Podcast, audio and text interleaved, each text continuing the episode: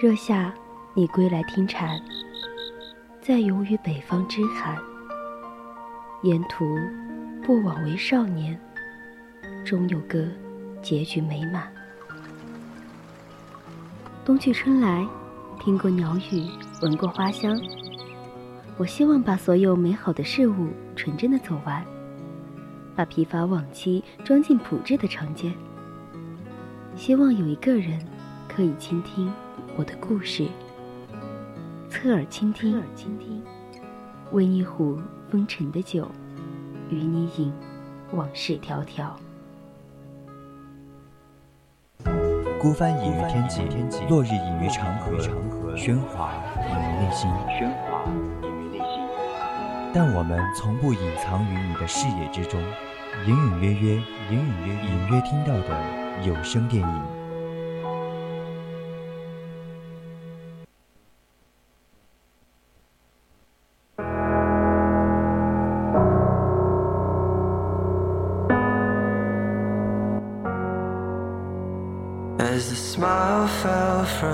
Face, I fell with it. Our faces blue. There's a heart stain on. Hello，亲爱的听众朋友们，晚上好！这里是 FM 一零零 VOC 广播电台，在每周一晚九点到十点钟直播的栏目《侧耳倾听》，我是清月。Hello，大家好呀，欢迎来到隐隐约约，我是主播汤圆儿。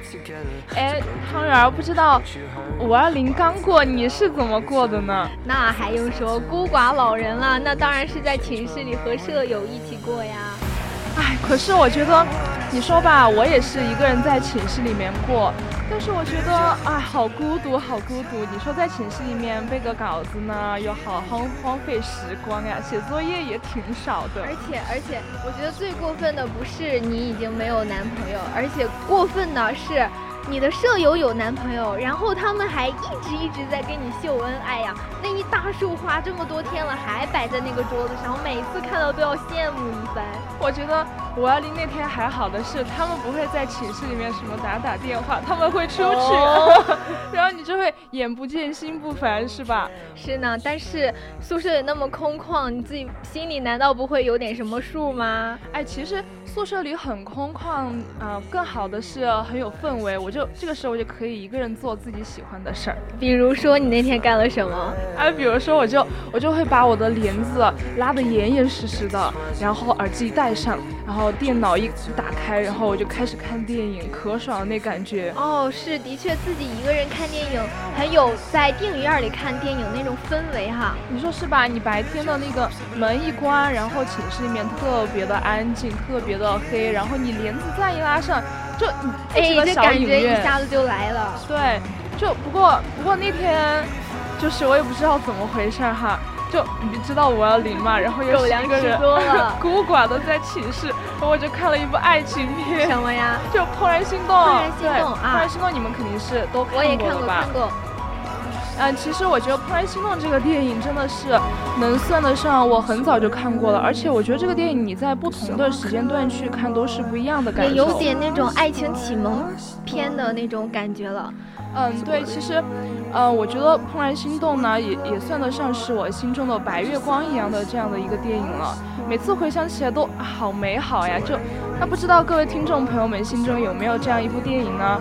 大家如果感兴趣的话，可以在荔枝或者是蜻蜓 APP 上搜索 VOC 广播电台，关注并收听我们的节目哦。是的，你还可以加入到我们的 QQ 听友私群二七五幺三幺二九八，还可以在微博上艾特 VOC 广播电台，或者在微信公众号上搜索 FM 一零零青春调频，欢迎您持续关注我们的节目哦。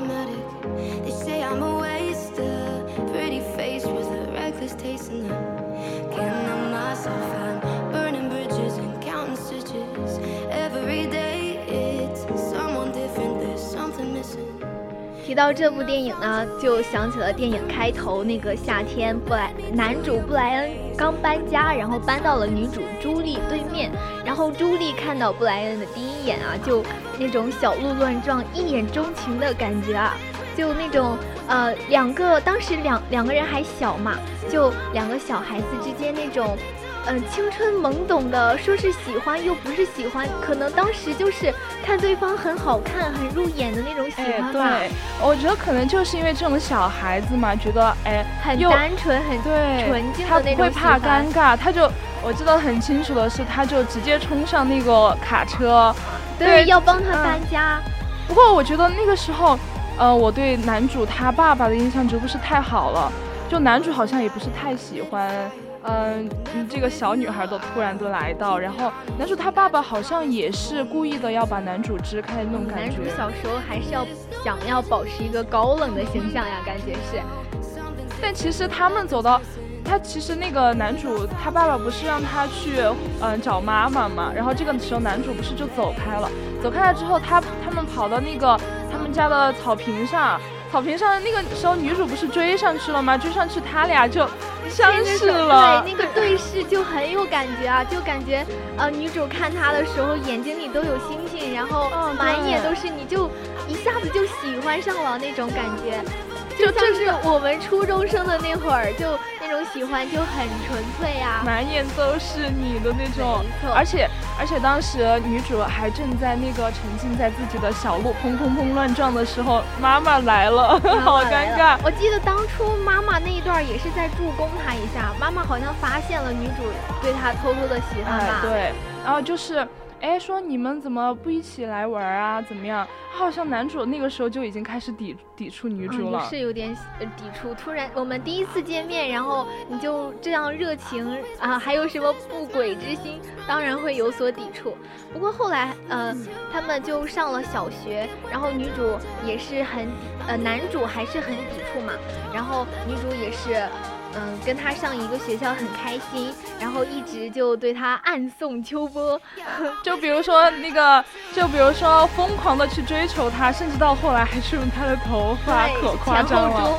对，可夸张了。他就而且还会，嗯，不顾任何形象爬上自己很喜欢的那一棵梧桐树，然后就总给那个布莱恩一种疯疯癫癫的感觉，还觉得自己人生最大的愿望就是朱莉可不可以离我远一 点。那个时候，男主的对白嘛，对，那个呃，男主布莱恩呢，为了为了摆脱女主，甚至还找了一个自己不是很喜欢的女孩子雪莉，就是呃，表现出我在追她，或者是我们已经在交往的样子，就是为了让朱莉识趣一点，自己走开嘛。然后我记得那一段的是运用了他们两个不同的视角去看这件事，对，就。嗯，我的内心独白去叙述这件事，然后完了之后又是另一个人的内心独白，就从两个人的角度看这件事，就也是能发现女主对他的那个喜欢是坚持不懈的。对，然后男对那时候的男主就是，呃，很也是很抵触，甚至就很表明了自己喜欢那个雪莉，就是为了让她摆脱他，让他离远点。他明明知道，他明明知道，呃，朱莉是不喜欢。雪莉的，然后他还去专门的要去接近她，觉得好男好小男生的那种感觉，就小孩子会做出来的一种事儿嘛。然后后来后来那个雪莉不是就发现了吗？他给了他一巴掌，对，做得好，做得好，痛山渣男的感觉啊！我觉得一直到后面，其实呃男主的很多行为都是蛮过分的，比如说呃当时不是有一棵女主特别特别喜欢的那棵梧桐树吗？啊，我记得当时描述的女主。的视角描述的时候，他一直在上面，呃，求情，给那个工人求情，说可不可以不要把我的梧桐树砍掉，就我真的很喜欢。然后，但他的以他的视角来说呢，那个男男主。在下面就直接没有帮他，就坐校车走了。男主会觉得这个女孩子本来我就不喜欢你，然后你还要爬树，做一做一些女孩子不该做的事情，就很难以理解，很难以接受。就但是就一个女生在向你求情，眼巴巴的看着你的时候，你竟然一句话都没有说，转身就走了，好伤女孩子的心啊！呃，不过其实这一段我最开始看挺生气的，因为他扭头就走了嘛。啊，但我看到后来不是有另外一个视角的讲述嘛，就是男主其实那个时候他还是犹豫过的，他有想过要帮一帮女主的，也是有动心的，但是可能碍于当时有很多同学的面子呀，可能会觉得不太好意思，嗯，去帮助朱莉吧。然后朱莉对那棵树的喜欢。嗯，可能也是他性格的方面，就在那棵高大的梧桐树上面，眺望整个原野，就很有对，很有那种那种嗯开阔的视角，然后也很漂亮。然后还要还会早晨给大家播报校车到哪里。这个也是，这个也是男主很讨厌的一个地方，就觉得他为什么要这样做呀？明明到了就可以了嘛。但是女主就觉得可能我在帮助大家呀，然后这也这也是梧桐树的价值，还有我爬上来的价值，所以就更希望男主在当时能够帮助他劝导一下那个伐木工。嗯，对，其实当时不是还有一个更过分的事情嘛，就是丢鸡蛋。我觉得看过这部电影的大家应该都会记住这个情节，印象深刻，好过分呀！我我印象深刻的一点呢，就是觉得太可惜了，每天那么多鸡蛋呢，说扔就扔，而且。而且你不管是不是因为这个女生的一点心意，然后后来不是他们家就商量嘛，有一天吃饭的时候就商量，哎，说这个鸡蛋是朱莉送来的，然后那个时候我记得是男主的爸爸说，哎，可可能会有什么一个呃一种细菌，然后就说他们家的院子嘛就开始不干净，哎对，但是那些那些鸡蛋都是女主亲手喂养的鸡。下的单呀，她其实女主是每天都有打扫院子的嘛，之前之后有提到过，而且我觉得，嗯，确实这个事情做的不太好。就我我嗯好心好意的把我自己亲手亲手培养出来的东西送给你，而且还是不计报酬的，按时的去送，然后突然发现你原来一点都没有珍惜，一点都没有当回事儿，还给扔掉了。对，对于一个女孩子来说，真的好伤心啊。对，毕竟而且那个时候女主他们家不是情况不太好嘛，家庭情况。对，家庭条件不好。其他的邻居要他们的鸡蛋都是会给钱的，然后他但是给男主呢，他就是免费的送过去，所以我觉得这是这也是他更伤心的一个原因。其实在这里也能看出来，我们女主朱莉是一个很善良的人，包括她的叔叔是不是有可精神方面有有问题，然后她爸爸就一直在照顾这个哥哥，然后自她她跟着爸爸去看这个叔叔的时候呢，也是嗯也是很心疼，很很想也很想关心他。哎，这一段给我的印象也很深刻，因为。嗯，我们都知道，其实朱莉她是一个很善良、很单纯的女孩嘛。然后后来不是她都长已经长很大了，爸爸才带她第一次去见那个叔叔。可能之前也是考虑到那个叔叔会给她造成一些心灵的伤害，但我让我没想到的是，看到那个地方的时候。嗯，他们三个人就他和他爸爸还有他叔叔，他们三个人相处的好温馨。而且当时就因为一个冰激凌，那个叔叔还表现出了很极端的一个行为。但是朱莉也是，就只是站在哦，他是我的亲人，但是他很不幸这样一个很心疼的角度去看这个叔叔，并没有说丝毫的去嫌弃他。所以说。所以说，我们的女主朱莉是一个很善良、很善良的人呀。而且当时不是那个，嗯，他叔叔发狂的时候，爸爸也是尽力的去安慰他，去帮扶他，就是按住他那种，按住他。对。然后朱莉，嗯，朱莉她很冷静的去买冰淇淋，然后准时的送到叔叔的面前，然后才阻止了他的一系列更疯狂的动作。嗯，很聪明的女孩子。哦，之后镜头一转，他们三个若无其事的走在街边，好温馨啊！我真的觉得好温馨，好像一个。爸爸带着两个小孩出来玩，对吧？是那种，嗯，相互的治愈的过程。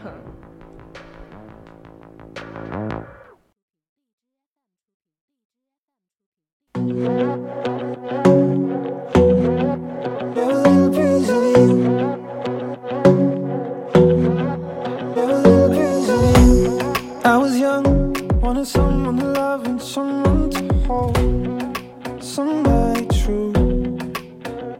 Mm. And would arrive when the time was right now? I know that someone was you. I was gonna give up for the night. I was gonna give up on the why. Can never give up on the why. Every little piece of you reminds me of a piece of me. And every little thing you do, I carry.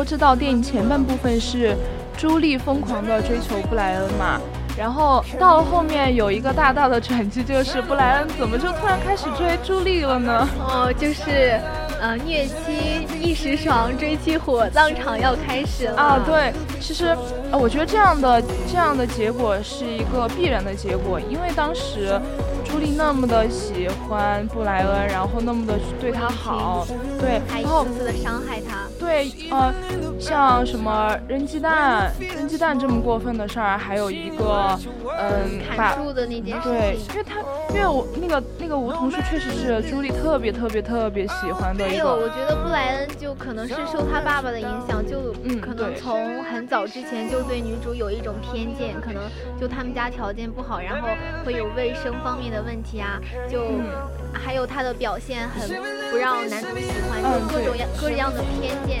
所以所以也导致他们家嗯成为邻居这么多年，一直都不太好像不太认识，也不太熟悉。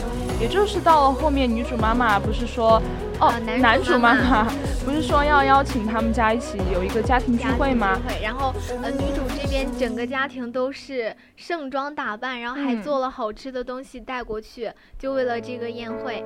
然后就在这个宴会上呢，我们女主朱莉表现对很明确的对男主表达了，我现在已经不喜欢你了，对，但你其实。太伤我的心了。嗯，对，其实这个时候男主已经有了一点点恻隐之心了，比如哦说发现了他呃他在二楼嗯、呃、悄悄的看女主一家已经过来了，然后自己还在楼上换衣服，哎我要穿什么衣服呢？然后我又不能表现的太过于隆重，我又不能让对方知道我是精心打扮过的那种，但是又不想在你面前很难看，又想精心打扮一下，碍于面子嘛。对，也是一个重要的场合，又想打扮一下。嗯，其实到后来在那个饭局上。嗯，男主的爷爷也算是一个润滑剂，润滑了整个饭局的一种一种气氛。嗯包括包括男主的爷爷跟着朱莉一起打扫他的庭院呀，还嗯跟他一起，就像一个朋友在相处，没有那种年龄的差距。就两个好朋友一起打扫打扫院子呀，然后教他一些，嗯、该怎样去打理好院子，怎样把它弄得漂漂亮亮的，然后两个人也是相处的越来越像朋友。那个时候，男主的爸爸其实还有嗯、那种阴阳怪气过他们的那种，对不对？要说朱莉对布莱恩的转机在哪儿，我觉得可能就是，嗯，朱莉的爸爸在画画的时候告诉过朱莉，你看事情呢要看整体，而不能只是看一个局部。就像是你在那个梧桐树上眺望整个小镇的时候，你会发现你在。呃，在上面看到的景象跟你在站在下面看到的完全不一样。对，其实这里也算是交代清楚了。这个时候，朱莉也，嗯、渐渐的去明白了这样的道理。对于她自己来说，看布莱恩不能只看他的局部，其实有很多，呃，布莱恩的不完美是因为他喜欢他而被忽略的。所以说，经过爸爸的启迪呢，朱莉也决定要慢慢的去看布莱恩的整体，这个人是不是值得自己这么样的去喜欢？可能少年时的一嗯那个怦然心动。少年时的那种一眼定情的那种感觉，是不是是错的？我是不是需要在更大的角度去看一下布莱恩这个人是是不是值得我喜欢的？嗯，最开始也是很小的时候嘛，还在读小学，那个时候可能他们对爱不知道是怎样的一个理解，只是觉得嗯，这样子突然的出现的一个小男孩，他像光一样出现在我的世界。可能那天阳光正好，可能那天他的长相也是很符合我的心意，对吧？小孩子的爱情就是这么纯粹啊，也说不上是什么爱情，就是喜欢。可能就那天我发现你长得好漂亮，你的声音我好喜欢，或者是你今天。穿的裙子我好喜欢呀，对，就这样，呃，少年的那种感觉就来了，就就是喜欢了。我很喜欢跟你讲话，甚至愿意唱歌给你听。但是等你慢慢的长大呀，长到十几岁、十八岁、二十岁的时候，就就发现这个东西没有那么简单。变了，就像布莱恩，嗯，就像就是电影里面。他们长大长大之后，朱莉也是慢慢明白了布莱恩做对她做出的一些呃比较过分的事情嘛。对于朱莉这样一个敢爱敢恨的女孩呢，她其实，在这样一段感情里面，时刻保持了清醒。她会觉得，呃，看一个人确实不能只看他的局部，他可能某一块地方真的很好。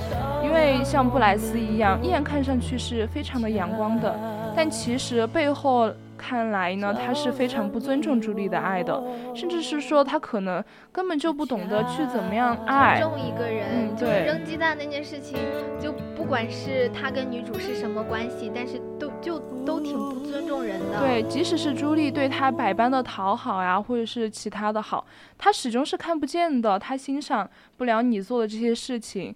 所以，嗯，好像这个人他是完全不属于你的。嗯，在同时呢，布莱恩可能也也是站在更远大的角度去看了朱莉这个人，会发现原来这个女孩这么善良，这么体贴，然后可能就自己心里面慢慢的在改变，在接受她了。嗯，对。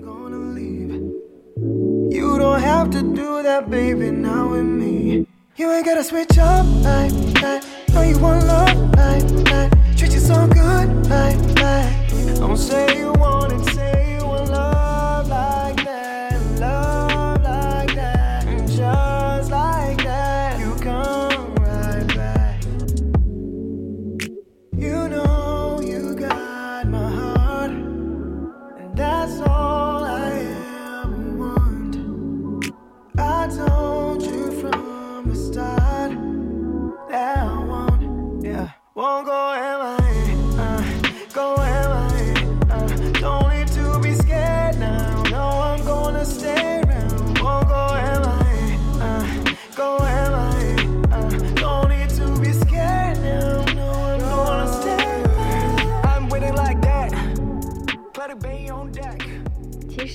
个人在情感的经历当中都是一样的，没有谁的感情是一帆风顺的。